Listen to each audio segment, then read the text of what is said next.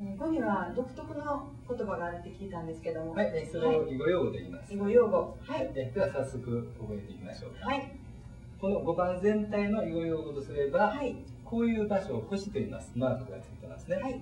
星。でこれはハンディを置くための場所です。はい。で真ん中の星のことを天元と言います。電源。はい。はい。あと、えー場所なんですが、ええここは隅ですね。隅昔は隅。はい。こういう場所が辺ですね。辺。はい。あと5番目の線以上が中央だと考えてください。はい。では石の形の話をします。はい一つここに石があるとしますね。はい。この石から横につなげる手を並びと言います。並びはい、こちらも並びですね。はい。はい。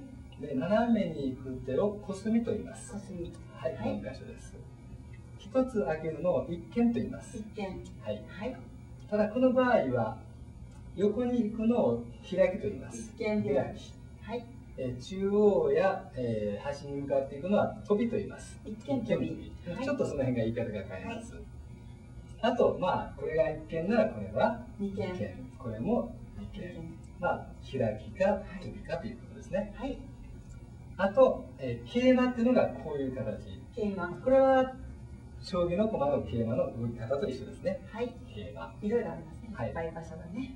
はい。その桂馬よりも一つ大きいのを大桂馬と言います。大桂馬。はい、そことか、はいこことか、まあこういう場所が大桂馬です。大桂馬ですね。ははいい。